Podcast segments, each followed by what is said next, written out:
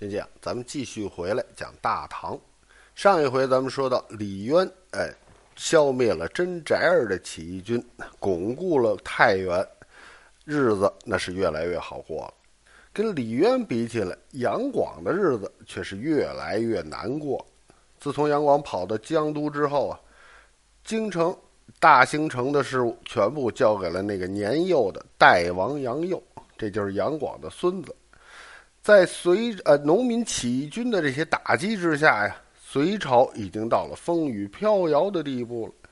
在北方，只有像长安啊、洛阳啊，就是大兴城、洛东都洛阳这几座大城市了，变成了几座孤城。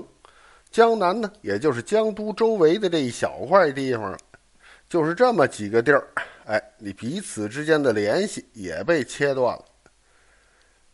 除了李渊在太原秘密经营着自己的根据地之外，在反隋的势力之中，还有几位龙头大哥，哎，有几个大哥级的人物，他们为隋朝的灭亡做着自己的贡献。从某种意义上说吧，也在客观上帮了李渊的忙。接下来呢，我们先介绍几位这个带头大哥。第一位，那就是李密。这李密啊，可以说的是一位猛男呐。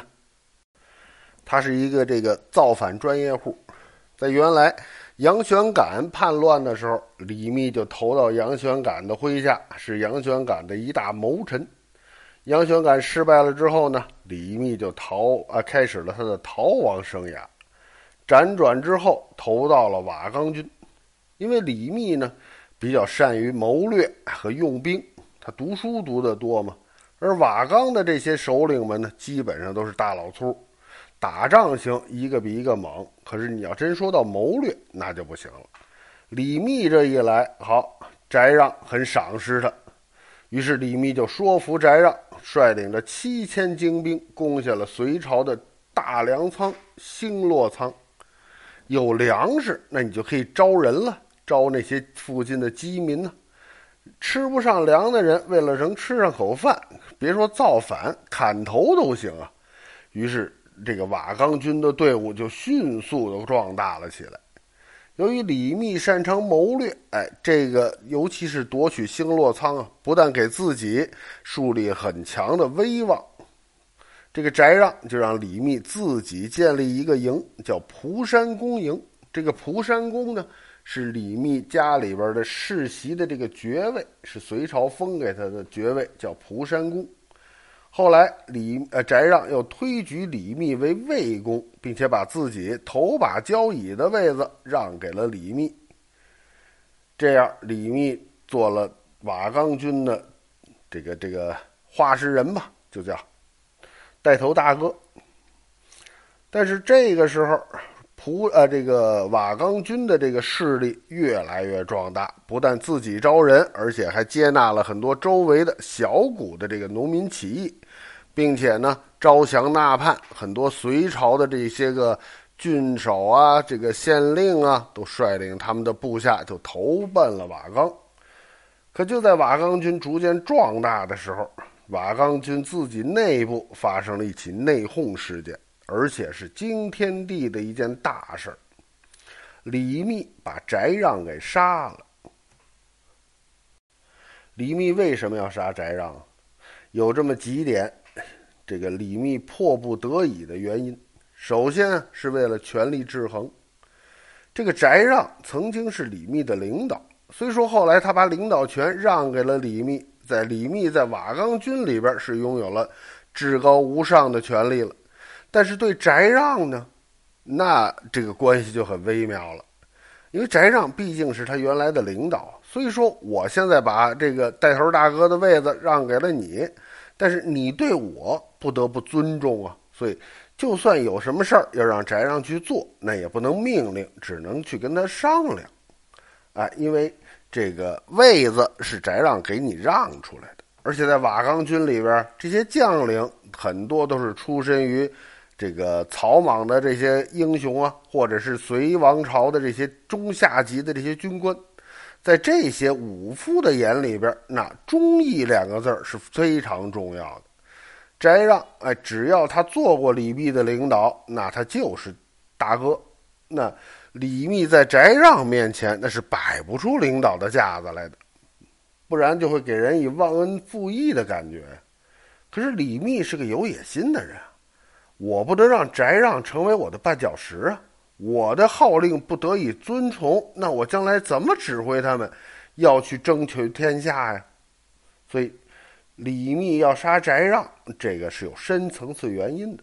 第二个原因呢，就是瓦岗军里边的派系斗争。总的来说吧，瓦岗军差不多可以分成是三个派系。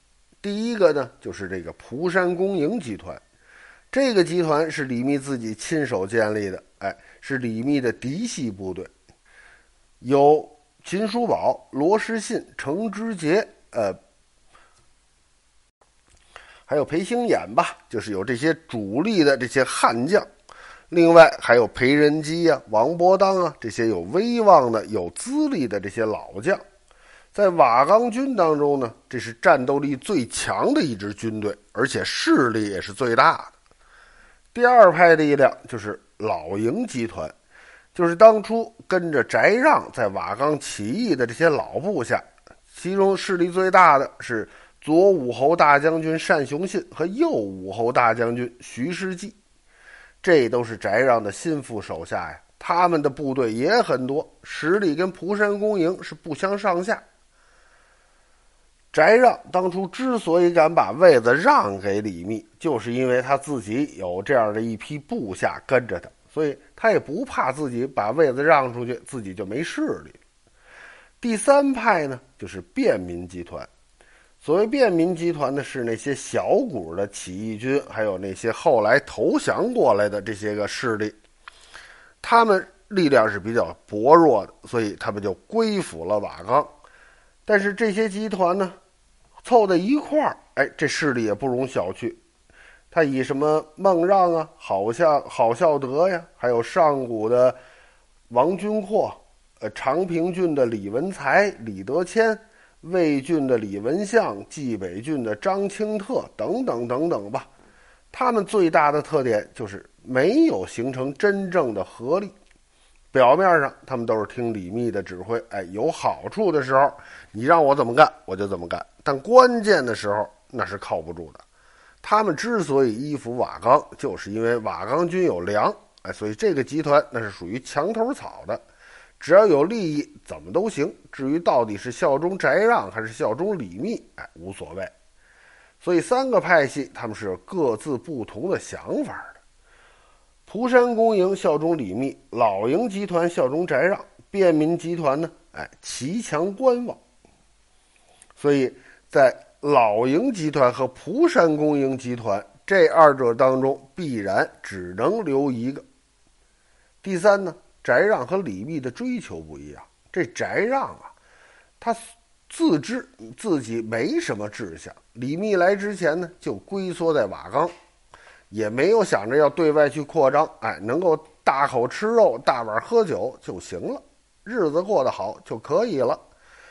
李密呢，李密不一样，李密是贵族出身，那家里祖上那是。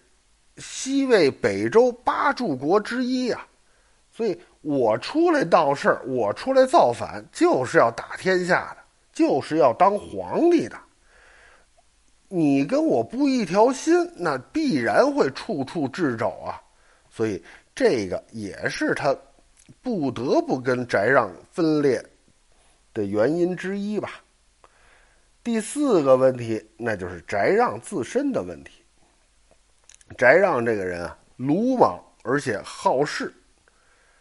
有一回，翟让让这个李密的手下叫邢义期的人来，哎，俩人约好了，我们组织一个局啊，来大家一块来赌钱。翟让很喜欢这个，可是可能是这个邢义期啊不想输给翟让，所以到时候呢，他就找了个借口推了，就没去。是邢义期放了翟让的鸽子，这不合适。但是翟让也做得很过分，他派人把邢义期给抓来了，打了八十军棍，放你鸽子不至于闹这么大事儿啊！还有一回，翟让曾经对这个李密手下的房延藻就说啊：“说你攻下汝南的时候，你得了多少宝贝啊？可是你全都给了魏公，一点都不给我留。难道你不知道吗？魏公那个位置本来是我的，我能扶他起来，也能拉他下去。这个不但是在威胁房延藻啊，可以说就是直接在威胁李密了。”第三件事呢，就是翟让的哥哥翟弘这帮人，他们对翟让让位的这件事儿是一直怀恨在心，总是在翟让边上刮噪，甚至翟弘就在大庭广众之下说：“那皇帝的位子你哪能让给别人呢？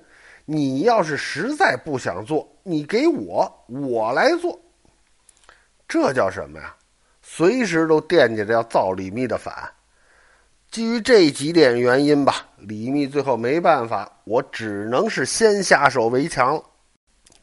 于是李密就设了个局，哎，请这个翟让和他的哥哥呀翟弘啊，还有他几个心腹的手下到这个蒲山公营来喝酒来。翟让没多想啊，带着一帮人就来了。到这儿呢。不但翟让来了，他手下那两员大将单雄信、徐世绩也都侍立在他的身后边，还带着一帮子侍卫。李密赶紧就说了：“哎呀，今天呢，咱们是高级军官在一块喝酒，哎，这个下手下人就别在这屋里待着了。”说完，他就把自己的这些侍从就先撤退出去了，就留了一个带刀的侍卫在后边等着。可是呢。单雄信、徐世绩这帮人那不听李密的，我们只听翟让的。翟老大没说话，他我们就在这儿站着。房延藻一看架势不对，赶紧就出来说了：“哎呀，天儿已经冷了，这个把酒也都热好了，请魏公赏赐这些将士们酒肉。”李密看了看翟让，说：“哎呀，这个事情需要翟司马来说了算呢。”翟让一看。话赶到这儿了，把自己架在这儿了，这要不发话，显得太小气啊！就跟徐世绩啊、单雄信这些人说：“行了，你们都下去吃酒喝肉，呃，吃肉喝酒吧。”徐世绩、单雄信这才到了外间来吃饭了。那里间除了李密、翟让，还有几个高级的这些军官，剩下就是一个带刀侍卫站在李密的身后。酒菜还没有上齐，李密就说：“说翟司马呀，我得了一张好弓，您上眼瞧瞧。”翟让都这些武人当然喜欢弓箭了，哎，说拿出来我看看吧。把弓拿出来，翟让一看，咦，果然是一把好弓啊。李密就说：“翟大哥，要不然试试啊，拉一个满弓，我们看看。”翟让说：“那我试试看，看看这弓到底怎么样吧。”说完，把弓就给拉满了，刚想放手，然后跟李密品评两句。这时候，李密身后站那个带刀侍卫一步冲上前来，手起刀落，当场就把翟让给砍翻了。翟让这么一死，其他几个人都吓傻了。他哥哥呀，手底下这几个心腹啊，接二连三就被侍卫给砍死了。